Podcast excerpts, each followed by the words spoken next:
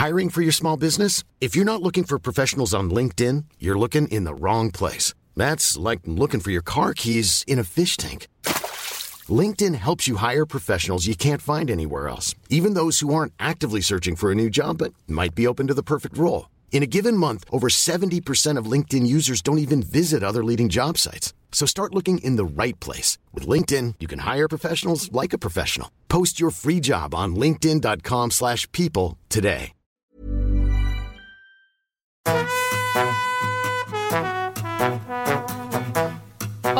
Estás escuchando De piel a cabeza, un recorrido por tu salud con Ana y Rosa Molo.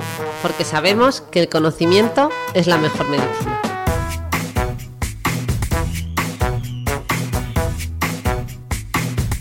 Bueno, ya estamos aquí otra vez y hoy para hablar de un temazo, de al menos para mí, porque es mi sentido favorito, que es el sentido del tacto.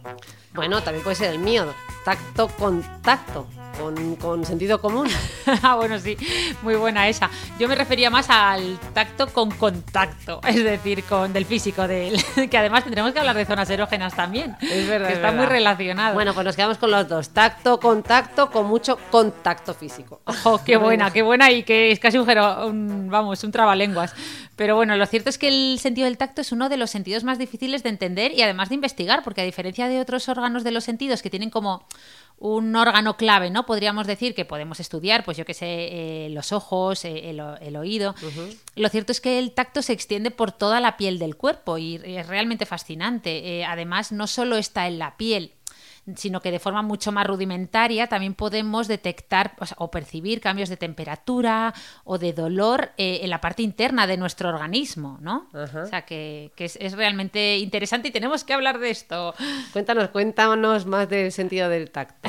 Pues mira, el sentido del tacto es vital ¿eh? para, para nosotros. De hecho, mm, estamos aquí en parte eh, gracias a, a él. Por ejemplo, va emitiendo señales a, nuestro sistema nervioso, informándonos sobre cualquier agresión que esté sucediendo en ese momento, mecánica, térmica o química, y esto, pues obviamente, es- constituye un sistema de alarma, ¿no? Eh, correríamos peligro si no nos diéramos cuenta de todos estos estímulos tan importantes como que te estás quemando un dedo, por ejemplo, ¿no?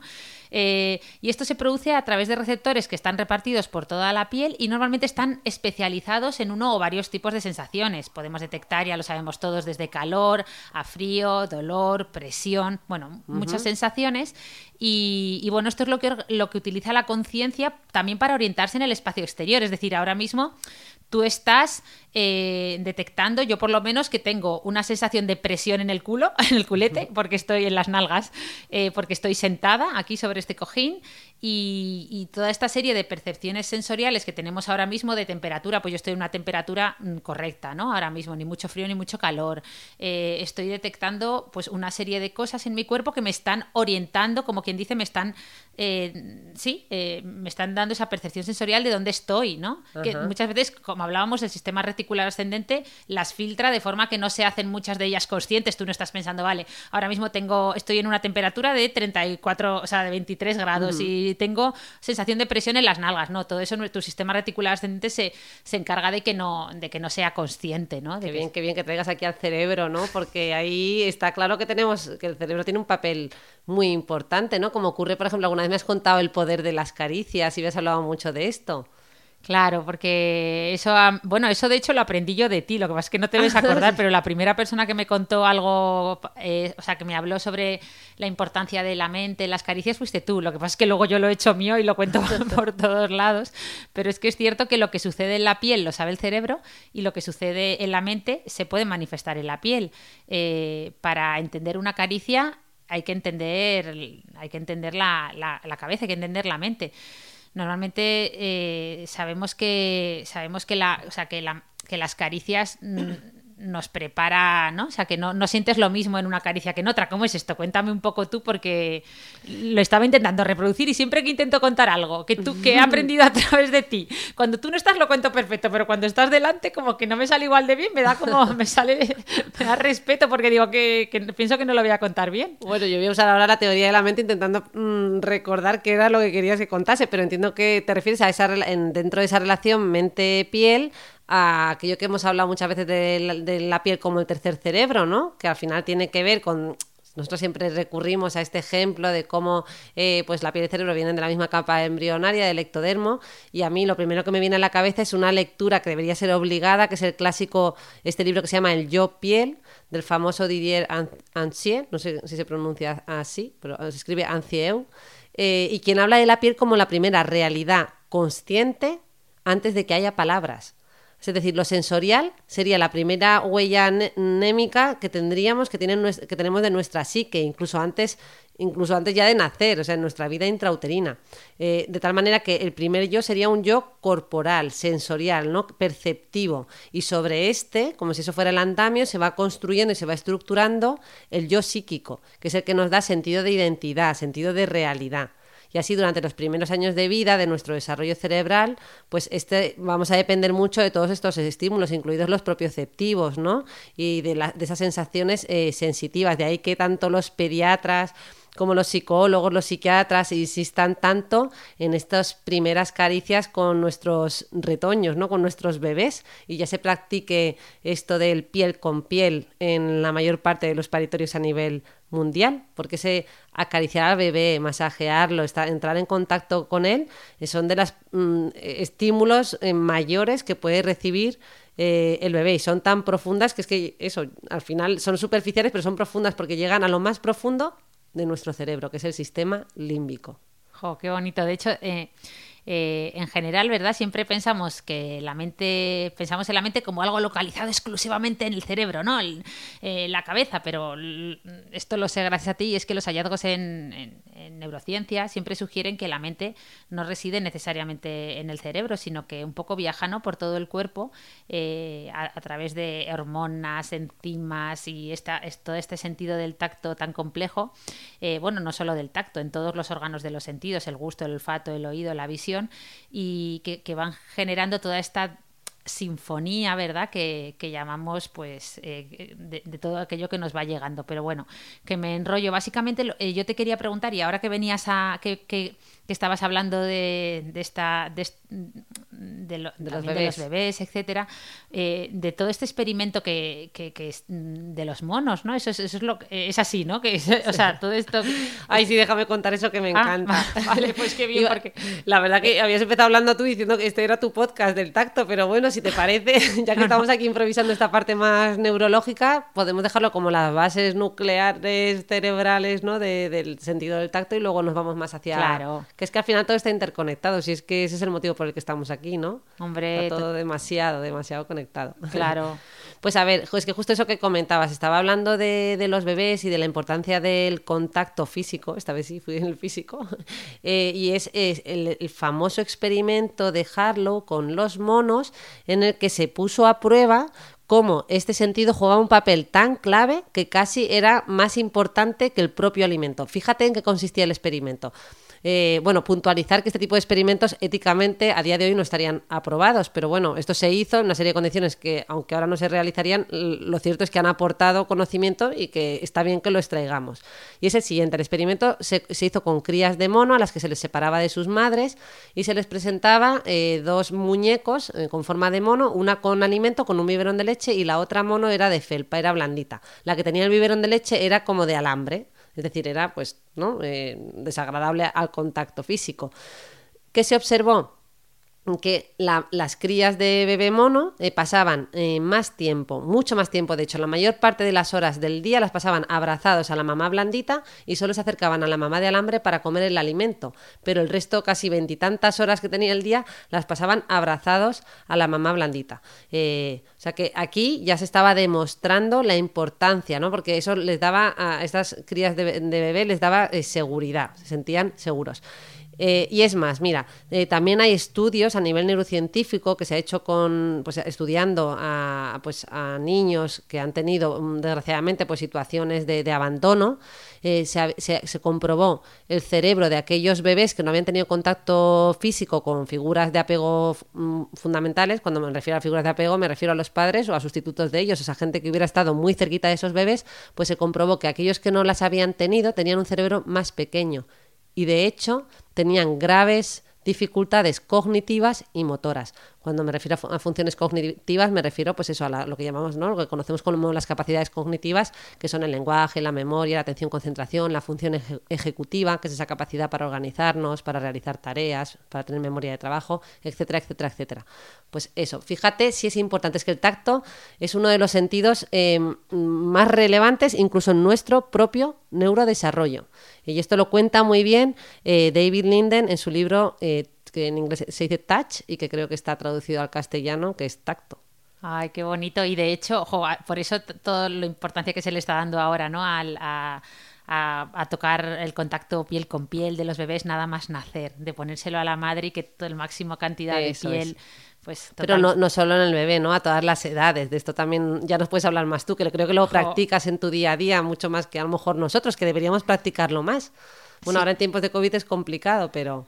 Totalmente, es que no te puedes ni imaginar hasta qué punto es cierto en todas las edades, porque además el, sentido del tacto es uno de los últimos que perdemos, eh, no solo conforme envejecemos, sino en, una situación, por ejemplo, de inconsciencia o estado de coma, esa capacidad de responder ante estímulos dolorosos o, la retirada de un miembro cuando te tocan, eh, etcétera, es una de las últimas que se pierde. Y y por eso yo siempre reivindico la importancia de, tocar a nuestros mayores, ¿no? Mm. Eh, no solo a los bebés, sino también a nuestros mayores. De hecho, yo tengo una anécdota cuando, pues eso, cuando estudiaba medicina, bueno, era ya residente de dermatología, me fui a, colaborar a Calcuta, un poco tiempo, ¿eh? no es que quiera echarme flores, fue poquito tiempo, pero a, la India, en el centro de, de, Teresa de Calcuta, ¿no? Y yo, claro, yo era dermatóloga, yo sabía que allí había muchas úlceras, yo pensaba que me iban a destinar, pues, a curar úlceras o ayudar a aportar mi parte de médico, ¿no? Yo era como, Dios mío, además me fui, todos los laboratorios en ese momento colaboraron, me fui cargada de cremas, bueno. Eh, y llegué allí y me tocó dar eh, o sea, acariciar y masajear a, todas las, enfermas que, bueno, más que enfermas, eran mujeres muy mayores eh, que, estaban, que estaban a punto de, hmm. morir, que estaban como unos cuidados paliativos a, ese modo, ¿no? Y, al principio fue como un poco, pues te defrauda, no sé cómo decirlo, una sensación de, jo, no me están aprovechando a mi máximo potencial, que yo soy dermatóloga, ¿sabes cómo te...? Y luego fue una experiencia, vamos, de las mejores de mi vida y me di cuenta que podía aportar mucho más así que curando úlceras, por ejemplo pues me cogía las cremitas y les dábamos un masaje todos los días. Esa caricia es curativa, ¿no? Eso, el simple hecho de tocarles y tocarles, tocarles, acariciarles, untarles la cremita, además es que te lo pedían todas, hmm. todas te lo pedían y pedían, te decían, te señalaban con el dedo, porque muchas ya no podían ni hablar, como ven, ven a, ven a darme mi masajito hmm. con la crema, ¿sabes? Nos gusta mucho el tacto, o sea que por favor hay que reivindicar el tocar a nuestros mayores, darles la mano, no solo a los bebés, que es muy fácil, ¿no? Un bebé huele bien, es adorable, es maravilloso y parece como que te atrae más, pero los mayores hay que no abrazarlos muy fuerte, pero Pero sí, mira, ahora que, lo mencionas, yo mm, mm, me estaba acordando de todo lo que hemos pasado con el COVID y con lo duro que ha sido y de hecho se han tomado medidas en muchos hospitales eh, porque, mm, perdona, lo duro que ha sido en el sentido de que no podíamos ¿no? despedirnos de, estas, de todas estas personas que se han ido sin tener no solo nadie al lado, sino sin una persona que pudiera tocarles y acariciarles, que ese, ese el poderte ir con, con, el calor de una mano que te, que te esté acompañando, porque es que realmente es una anestesia para poder marcharte. Yo creo que, y de hecho, bueno, pues eso es lo que decía, que ha habido hospitales que sí que han tratado de humanizar esta situación y, dejaban entrar a familiares para que se pudieran hacer estas despedidas. Porque es que iban a anestesiar ese dolor de, de irme, de, bueno, anestesiar el dolor del que se va, pero también del que se queda. Sí, sí, no, no, totalmente. O sea, yo creo que eso es una de las cosas más duras que yo cuando estaba en la planta COVID este año me acordaba continuamente de, pues eso, cuando falleció papá, cuando falleció mm. nuestro padre. Yo, una de las cosas que más recuerdo, y perdón que me emociono, era cuando estaba, pues eso, en la UCI ya, pues se murió una hora mm. después y cogimos las dos y le dimos un beso. Yo me acuerdo de, tocar, de mm. darle ese beso, uy, que me emociono, voy a parar.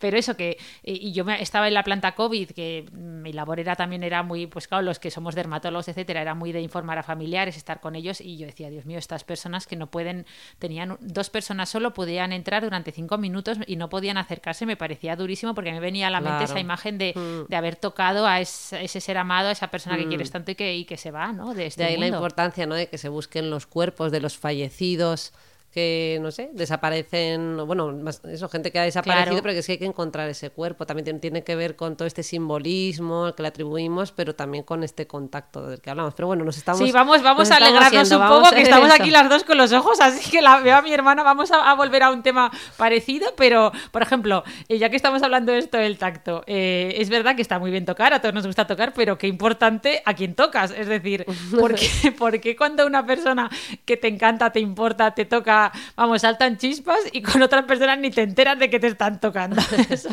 Es un buen ejemplo, es un buen ejemplo, ¿lo ves? Pero ahí la mente juega un papel también otra vez fundamental, porque es que el cerebro, nuestra mente, prepara y modula a la piel. Eh, El ejemplo típico sería el encuentro con una persona amada, ¿no? Eh, Ante esa primera caricia o un encuentro sexual, eh, cómo mm, nuestra piel está ahí ya mm, casi esperando ese roce y en el momento que nos tocan ya tenemos una serie de señales que se multiplican por mil y la excitación puede ser, ¿no? Máxima, aunque sea un simple roce. ¿Qué me vas a contar? Si me estoy poniendo en situación y se me, se me está poniendo la piel de gallina, que de eso también tenemos que hablar. Efectivamente.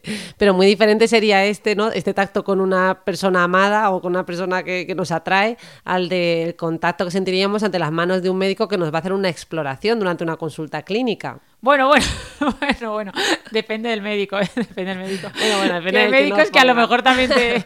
Pero bueno, perdón, perdón, que esto es muy poco profesional.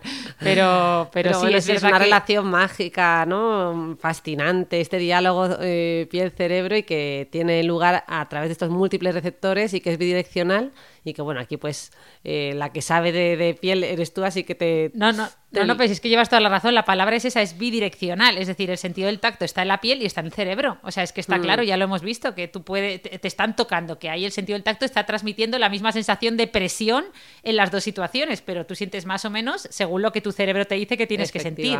Esto es parecido a lo que pasa con las cosquillas. Ay, sí, cuéntanos Eso, es, eh, las cosquillas son otro ejemplo muy curioso de la intrincada relación que tiene la mente con la piel, como es el hecho de que no podemos hacernos cosquillas a nosotros mismos. Eh, y esto es porque esa estimulación táctil autogenerada eh, se atenúa porque nuestro sistema sensorial interno nos, nos está, predice las sensaciones que vamos a, a producir. Eh, a ver, ¿cómo lo explico? Que no lo estoy explicando bien. Por, ejemplo, como una fiesta sorpresa, ¿no? Cuando, cuando te van a dar una fiesta sorpresa y te están organizando algo y de repente te enteras por, yo qué sé, la típica, el típico mensaje de WhatsApp que, que te llega erróneo o la indiscreción de un amigo o un familiar, cuando llega la, la fiesta el efecto sorpresa ha disminuido, ¿no? Porque te has enterado, pues con las cosquillas pasa lo mismo, como tu mente sabe lo que va a pasar, pues ya no ya no sientes tanto esa- ese efecto de sorpresa, ese efecto emocional eh, disminuye, ¿no? Al no haber sorpresa no hay cosquillas, pero bueno, lo que sí que hay eh, es mucha gente para hacértelas y también centros especializados en hacer cosquillas. Yo ya he ido a uno, se llama Cosquillearte. Aquí ¿qué en Madrid dices? por lo menos hay centros donde en vez de contratar un masaje tú contratas cosquillas y te hacen cosquillas no solo con las manos sino con un montón de artilugios, con plumas, con tal. Dura una hora la sesión, lleva ya mucho tiempo porque yo me acuerdo que fui hace 5 o 6 años ya. Creo que se llamaba ¿qué se busca con ese cosquilleo? ¿Qué? Eso ha sonado. Cosquilleo con plumas, etc. Yo ya me imagino otras cosas. No, no, no, no, era un centro de... ¿A qué te estás Cosquilla refiriendo? pura y dura. O no sé, como luego vamos a hablar de zonas erógenas. No, no, no, no, era un, era, era un centro, pues como un centro de masajes. De hecho, creo que estaba por Chamberí. Eh, bueno, aquí les estamos haciendo publi. Si queréis, luego lo dejamos en las notas del podcast. Venga. Pero yo creo que se llama eh, cosquillearte y no, no era igual que un masaje. De hecho, ofrecían masajes, pero luego ofrecen sesiones de cosquillas. Así que, pues nada, que habrá nada. Eh, hablando, de, hablando de todos estos temas, recomiendo un libro que, me, que además me regaló hace un año eh, mi amiga Cristina Mitre, eh, que se llamaba The Remarkable Life of the Skin. Eh, que no, yo creo que no está traducido al, al español, es de Monty Lyman, por si alguien quiere, porque todo esto también eh, lo explican muy bien en el libro. Y yo quería preguntarte a ti, porque al estar contando todo esto me estaba viniendo a la mente todo todo ese síndrome del miembro fantasma, ¿no? Todo eso, o sea, todas esas mm, cuando se- parece que sentimos un miembro que ya no tenemos, ¿no? Que, que está amputado, por ejemplo, Ay, ¿no? sí, Esto sí, tiene que tener también Mm. algo de relación. Pues eh, eh, este, mira, este descubrimiento que se debe a Ramachandran, que es profesor de psicología y neurociencia en la Universidad de California, es fascinante porque, bueno, como el propio nombre dice, Hey, it's Danny Pellegrino from Everything Iconic. Ready to upgrade your style game without blowing your budget? Check out Quince. They've got all the good stuff shirts and polos, activewear, and fine leather goods, all at 50 to 80% less than other high end brands. And the best part? They're all about safe, ethical, and responsible manufacturing. Get that luxury vibe without the luxury price tag. Hit up quince.com slash upgrade for free shipping and 365 day returns on your next order. That's quince.com slash upgrade. Hiring for your small business? If you're not looking for professionals on LinkedIn, you're looking in the wrong place. That's like looking for your car keys in a fish tank. LinkedIn helps you hire professionals you can't find anywhere else, even those who aren't actively searching for a new job but might be open to the perfect role. In a given month, over 70% of LinkedIn users don't even visit other leading job sites. So start looking in the right place. With LinkedIn, you can hire professionals like a professional. Post your free job on linkedin.com slash people today. Es, eh, se refiere a tener sensaciones físicas, por ejemplo, de, de- tacto en miembros que ya no existen, que hemos perdido o que hemos, por una amputación, por ejemplo, ¿no? Eh, y entonces, eh, eso podemos percibir, o sea, lo más frecuente eh, de, este fenómeno que se ha estudiado fundamentalmente en miembros, super- en los miembros superiores y en los miembros inferiores, es que podemos llegar a tener, pues eso, desde sensaciones de tacto, dolor, de ardor, hasta sensación incluso de parálisis. Y esto ocurre, fíjate, hasta en un 60% de aquellos sujetos que han perdido alguna parte de su cuerpo. ¿Vale? Y se cree que el origen de este síndrome es producto de una reorganización, o sea, bueno, en principio tiene mucho que ver con que tenemos, seguimos teniendo ahí la representación cerebral, ¿no? De la corteza somatosensorial. O sea, tu, Es decir, tu- tu cerebro no sabe que, que ese miembro ya no existe, ¿no? Pero ¿cómo puede, ¿cómo puede ser eso? O sea, ¿cómo puede ser que tu cerebro no sepa que ya tienes un brazo, o sea, que no tienes esa, esa parte de tu cuerpo? Claro, pues parece que tiene que ver con fenómenos de neuroplasticidad. Es como si ese cerebro se reorganizase, ¿vale? Eh, ante esa pérdida, pero mm, fuera, mm, o sea, como que fuera capaz de reproducir o de imaginar que, que si ese miembro sí que estuviera ahí. Ah, o sea, como que rellena, eso es, eso lo vimos. Eso, como que lo rellena. rellena lo que no ve, ¿no? Eso a mí pasa con la mascarilla, que salió un estudio este año donde veían que nos parecía más. O sea, bueno, eso tiene un nombre, ¿no? ¿Cómo es? Ay, mira, si quieres, mientras hablas, lo voy a buscar rápidamente, porque es lo de que el cerebro rellena lo que no ve. No solo nos pasa con la mascarilla, que vemos más guapos a la gente con mascarilla porque rellenamos la parte de la cara que no vemos con, con nuestra imaginación, sino que también es un vamos, es algo que está más que descrito en neurociencia. Espera, que lo voy a buscar mientras tú terminas de Pues explicar. mira, esto perdona. no lo conocía. Bueno, básicamente este es el fenómeno. Nosotros, eh, a veces a mí me ha llegado algún caso eh, de miembro fantasma, pero que ha tenido que ver con el dolor, con la persistencia de sensación dolorosa y que hemos tratado eh, de aliviar eh, el dolor a lo mejor de estos pacientes con fármacos como antidepresivos. La realidad es que a día de hoy no hay un tratamiento eh, único y demostrado para este tipo de casos. Yo creo que son casos muy muy complejos. Algunos mejoran, otros no, o a veces vuelve pueden mejorar transitoriamente y luego reaparecen estas sensaciones. Y bueno, me parece que es un mundo fascinante y que habla una vez más de esta relación tan estrecha, ¿no? Sí, Cerebro-piel. hombre, que podamos sentir, o sea, sentir eh, que, que tiene guasa decir eso, porque tú en verdad en la piel, piel no hay para sentir nada y puedas sentir un miembro que ya no tienes. si vamos, quieres es- le dedicamos otro podcast, porque Sí, es que ahí hay un montón de experimentos, incluso con el, teniendo los dos miembros, pero como tú puedes, eh, mediante un engaño, eh, con un espejo, puedes llegar a sentir que te están tocando. Pero bueno, yo creo que nos Sí. vamos a ir demasiado. Sí, sí, nos por estamos los- yendo mucho. Nada, Venga, como vamos a volver, decir vámonos. que el concepto al que me refería se llama concepto de determinación modal, que básicamente es un mecanismo que se activa en nuestro cerebro cuando observamos una imagen incompleta, ¿vale? Ah. Y nuestro cerebro tiende a, a rellenar, o sea, utiliza información genérica que hemos ido almacenando eh, a lo largo de los años para completar esa parte que no vemos. Entonces, a lo mejor puede tener algo que ver con esto, ¿eh? Seguro, seguro. Vale. Muy bien, pues oye, eh, déjame que aclare que, que lo has nombrado antes, el tema de, el tema, bueno, lo he nombrado yo, el tema de la piel de, De la piel de gallina. gallina. Ya no me puedo quedar sin contarlo porque también tiene bastante que ver. Cuando la gente no sabe muy bien lo que es la piel de gallina y me gustaría aclararlo, básicamente, mm, cuando decimos que tenemos la piel de gallina, básicamente estamos diciendo que se nos ha erizado el pelo, ¿no? Que el pelo se nos ha puesto de punta, el vello en concreto, porque en el cuerpo, en la mayoría del cuerpo, lo que tenemos es vello más que pelo terminal, que tenemos en determinadas zonas como axilas, etcétera, ¿no? Pero lo que tenemos recubriendo la mayor parte de nuestra piel es vello, que es un pelo eh, más finito, que además cada, cada uno de estos vellos tiene asociado un pequeño musculito enano, muy pequeñito, que se llama músculo piloerector del pelo. Es decir, es un, es un músculo que ante situaciones de miedo eh, pues una, o una emoción extrema de algún tipo, bueno, muchas veces no tan extrema, pero algo que nos emocione, pues se contrae, ¿no? Y se contrae y pone al pelo, lo verticaliza, es decir, normalmente el vello está horizontal o más en diagonal y lo pone completamente vertical, lo pone de punta. Esto es algo que es un, más un vestigio evolutivo, lo usaban, eh, pues por ejemplo, lo siguen usando los puercospines o los gatos, ¿no? Para intimidar, por ejemplo, a nuestro enemigo cuando estamos en una situación de peligro, pues ponen todos sus vellos de punta para así ocupar más espacio y, y poder enfrentarnos a un agresor. Pero bueno, no solo pasa con, con, eso también pasa cuando tenemos mucho frío, etcétera. Y bueno, quería aclarar que es eso, que no es más que una erección de, nuestra piel, pero bueno, una erección entre comillas, ¿vale?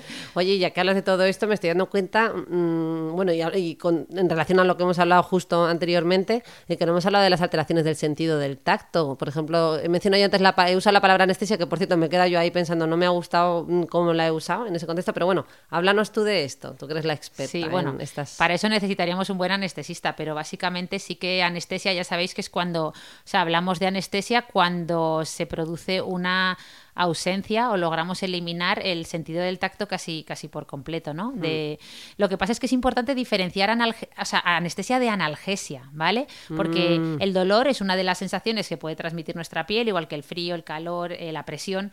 Entonces la gente a veces confunde analgesia con anestesia. Eh, o sea, analgesia sería quitar el dolor. De hecho, la analgesia mm. eh, es una parte princes o forma parte de la anestesia, ¿vale? Pero la anestesia iría mucho más allá.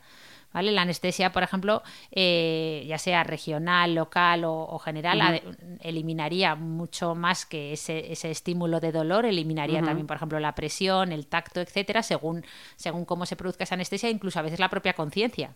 Claro. decir que... Anda, pues fíjate, yo es que antes he usado, y, no, me ha gustado usar la palabra anestesia para hablar de cuando el contacto físico puede, he dicho, anestesiarnos el dolor, me refería al dolor psíquico, ¿no? De alguien que se va o incluso el dolor psíquico que siente el que se queda, pero en realidad me, refería a analgesia.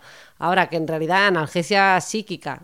Qué buena esa, totalmente. También no solo existe la ausencia de, también existe, por ejemplo, eh, lo contrario, cuando algo eh, lo sentimos de forma exagerada, ¿no? Que sería la hiperestesia o ah, luego está la hipoestesia, cuando disminuye un poquito la sensación, pero no tanto como para ver una anestesia, es decir, que no haya nada de sensación. Es decir, que todo esto tiene, bueno, luego estaría la hipoalgesia o la hiperalgesia, pero bueno, nos estamos poniendo un poco, estamos ya empezando a hablar un poco en medicina profundo, nos van a regañar. Vámonos a otro tipo a de, vámonos a otra sensibilidad.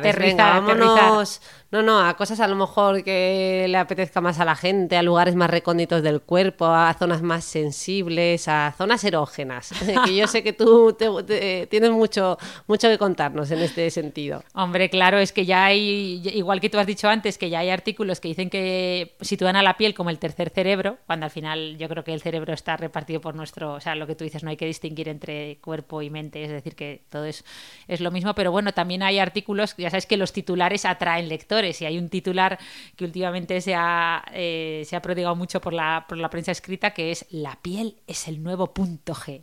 Y esto ya hace que la gente diga, ay, ¿cómo? A ver, lo voy a leer. Y es que eh, la, piel... la piel quiere coger terreno a todo, ¿eh? el tercer cerebro, el nuevo punto G. El órgano más grande del cuerpo.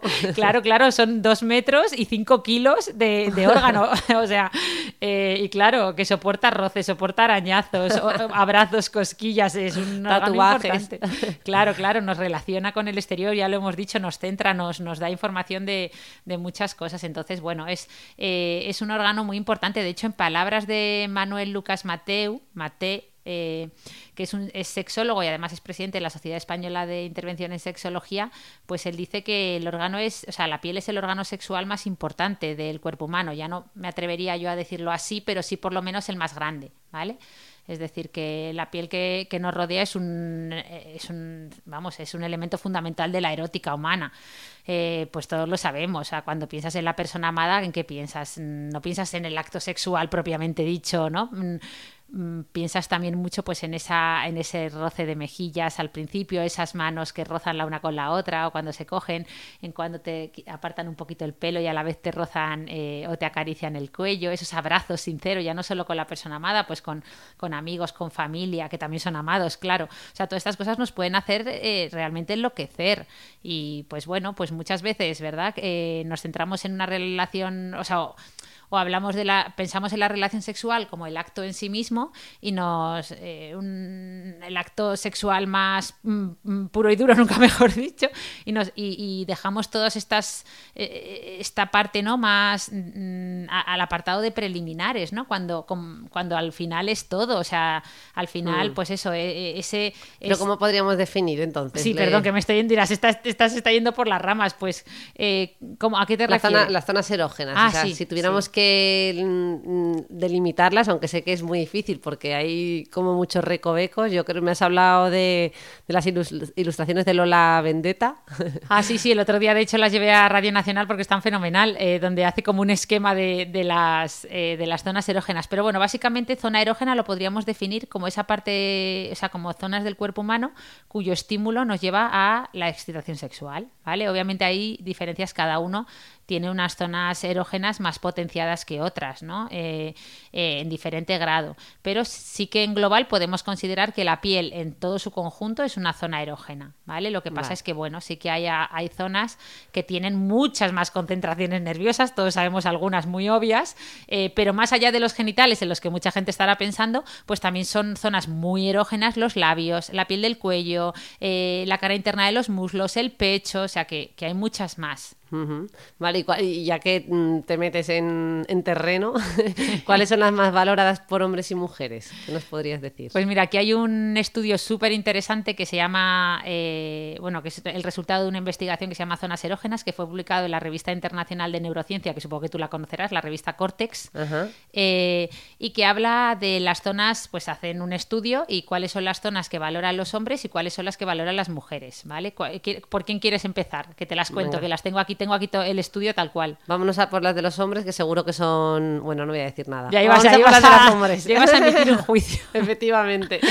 Pues bueno. Estoy eh, aquí relajada. Sí, mira, básicamente. Eh, bueno, hay que, hay que diferenciar de lo que son zonas erógenas primarias y secundarias, le llama así. A mí me gusta menos. Yo intento no hacer esa distinción, ¿vale? Pero bueno, sí que es cierto que hay unas zonas eh, erógenas. por ejemplo, cuando hablamos de los hombres, pues los hombres del estudio, ¿a qué zonas le dieron mayor puntuación? Pues obviamente la zona mejor valorada con un 9 sobre 10 fue el pene, sobre todo el prepucio y el glande, ¿vale? Pero bueno, los hombres luego le dieron eh, puntuaciones, por ejemplo, a los labios le dieron un 7, al escroto un 6,5 a la parte interna de los muslos casi un 6, al cuello un 5,5, a los pezones casi un 5, al periné un 4,8, a la nuca un 4,5 y a las orejas un 4,3, ¿vale? Mm, o sea que fíjate la de zonas erógenas que, fueron capaces de nombrar los hombres como, como eso, que, les, que les generaban excitación sexual.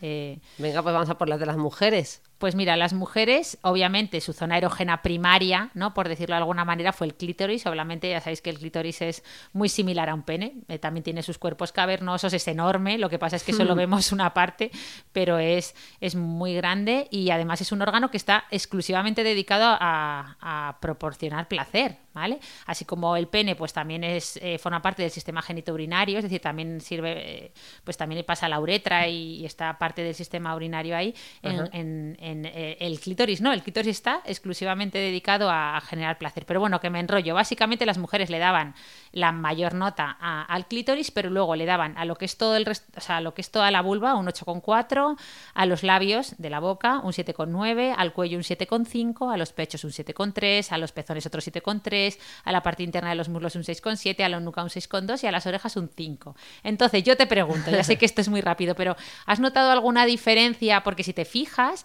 las zonas erógenas de ambos, de hombres y mujeres, eran muy parecidas. ¿Has notado alguna diferencia en, esto, en hombres y mujeres? Mm, pues la verdad que en la puntuación, ¿no? Ay, qué bueno, te habías dado muy bien, muy bien. Pensaba que no lo ibas a notar. Muy bien. O sea, bueno, en la puntuación que es diferente, pero ¿en qué sentido? Mm, en nota. nota, pero ¿qué, has notado? Defíneme un poco mejor. Mm, pues eso, ¿no? Más puntuación en general, no sé, ¿qué, espera? Igual y más, no sé, me da la impresión de que ha, que ha habido alguna región más. ¿En las mujeres? Sí. Eh, No, más o menos, es decir, las zonas, eh, mira, además lo hice muy bien el estudio, las conclusiones del estudio son, eh, lo primero, que hay un nivel de correlación súper importante entre hombres y mujeres, o sea que no hay casi diferencia en lo que son zonas erógenas, todos tenemos zonas erógenas muy parecidas y muy amplias, obviamente hay muchas más, hemos nombrado las mejor puntuadas, pero la lista es interminable. Eh, lo que sí que era diferente era la puntuación. Es decir, siempre parece como que hablamos de que, de que las mujeres, como que tradicionalmente se ha hablado de que tienen ¿no? como más zonas erógenas. Pues no, tenemos las mismas. Lo que pasa es que si te fijas, es verdad que las notas de las mujeres son un 9, un 8,4, otro 8, 7,5, 7,3, todas notas súper altas. Es que no suspende ni uno. De hecho, la última, las orejas tienen un 5, mientras que los hombres, después del pene, casi todos van bajando mucho, ¿sabes? Eh, el escroto un 6,5, los muslos 5,8, el cuello 5,6, luego ya a partir de ahí empiezan los suspensos, el perine un 4,8, o sea que como que, que, dan mucha más, o sea, mucha nota al pene y a lo demás. Claro que hay mucha diferencia. Las mujeres mm, damos como mucha nota a todo. no somos unas emocionadas de la vida. Eso quizás serían las conclusiones del estudio, pero que vamos, que en general hay Eso es lo que dice la ciencia. Eso es lo que dice la ciencia, sí, eso es lo que dice la ciencia. Vale, vale, qué interesante. Bueno, y entonces eso de que se ha dicho tradicionalmente que las mujeres cuentan con más zonas erógenas de, que los hombres. Pues mm. nada, lo que hemos explicado básicamente. O sea que no, no, se, no podemos ratificarlo. No, pues hombre, simplemente le damos más valor a otras zonas más allá de los genitales. En los genitales obviamente hay una concentración de terminaciones nerviosas brutal, sobre todo en, clítoris eh, y en el pene, pero que son como los órganos sexuales por excelencia, que además nos, son capaces de llevarnos al orgasmo, pero es cierto que, hay muchas zonas erógenas y simplemente las mujeres pues parece que le damos más nota a todo, aunque sí que te digo que había acabo de dar cuenta. Ah, pues espérate, antes de que digas, porque me acabo de dar cuenta, ya que me has hecho la pregunta y yo no, no, no la pillaba o no conseguía sacar lo que tú lo que tú esperabas, pero por ejemplo, no menciona los pies. Ah, ya, eh, es que los pies estaban como muy abajo en la escala. Digo porque vamos, a mí los pies eh, personalmente es como... ¿Que ¿Te gustan? cero, cero. Ah, cero, sí. Pero sí. que hay mucha gente que lo cuenta, entonces... Sí, es verdad que hay eh, mucho fetichismo por los pies, etcétera, ¿no? Pero pues decían que, o sea, el, estudio decía que, o sea, como que desmitificaba un poco a los pies como, como, como zonas muy, muy erógenas. De hecho, las manos y los pies eran poco evaluados, o sea, er, les se les otorgaba puntuaciones muy bajas en, en las escalas. Vamos, que al este final yo me quedo con que si hay que vanagloriar a algún órgano en concreto, al final es la mente. Qué buena es. Bueno, totalmente. O sea, la, zona erógena por excelencia, efectivamente, tienes todas las razones, la mente. O sea, que entre este pulso, piel, cerebro, ahora tenemos que invitar al público a que dé sus puntuaciones. A ver, a ver con qué órganos se quedan. Eso, eso. Eh, bueno, o sea iba a decir yo me quedo con la piel, pero no, no, yo es verdad que es verdad que la mente es la que realmente está. Ni sin uno ni sin el otro. Sí, hay pues qué buena, es verdad. Ya estaba yo intentando elegir cuando no hay que elegir. Aunque un apunte, perdón, que se me ha olvidado contarte que, había una zona, a ver si la adivinas, que los hombres sí que puntuaban mejor que las mujeres. Mm, mm, mm, la nuca. Eh, a ver, la nuca, las mujeres le daban eh, no, la mujer en sus 6,2, no, eh, y los hombres un 4,5, no, la nuca no. Eh, el periné.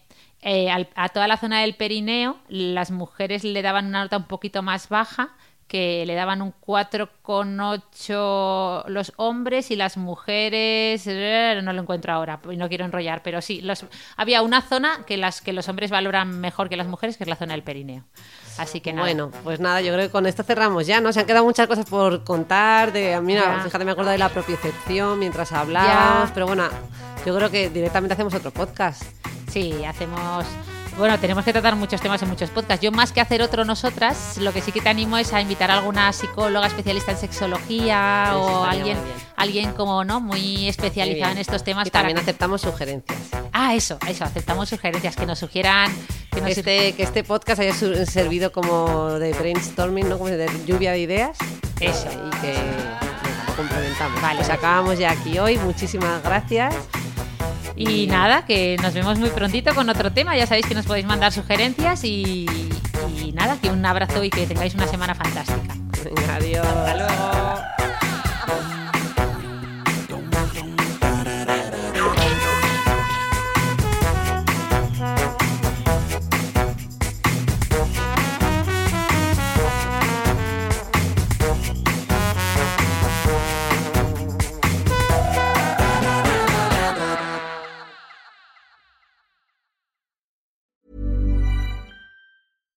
Hey, it's Paige DeSorbo from Giggly Squad. High quality fashion without the price tag. Say hello to Quince. I'm snagging high-end essentials like cozy cashmere sweaters, sleek leather jackets, fine jewelry, and so much more. With Quince being 50 to 80% less than similar brands. And they partner with factories that prioritize safe, ethical, and responsible manufacturing. I love that. Luxury quality within reach. Go to quince.com slash style to get free shipping and 365 day returns on your next order. Quince.com slash style.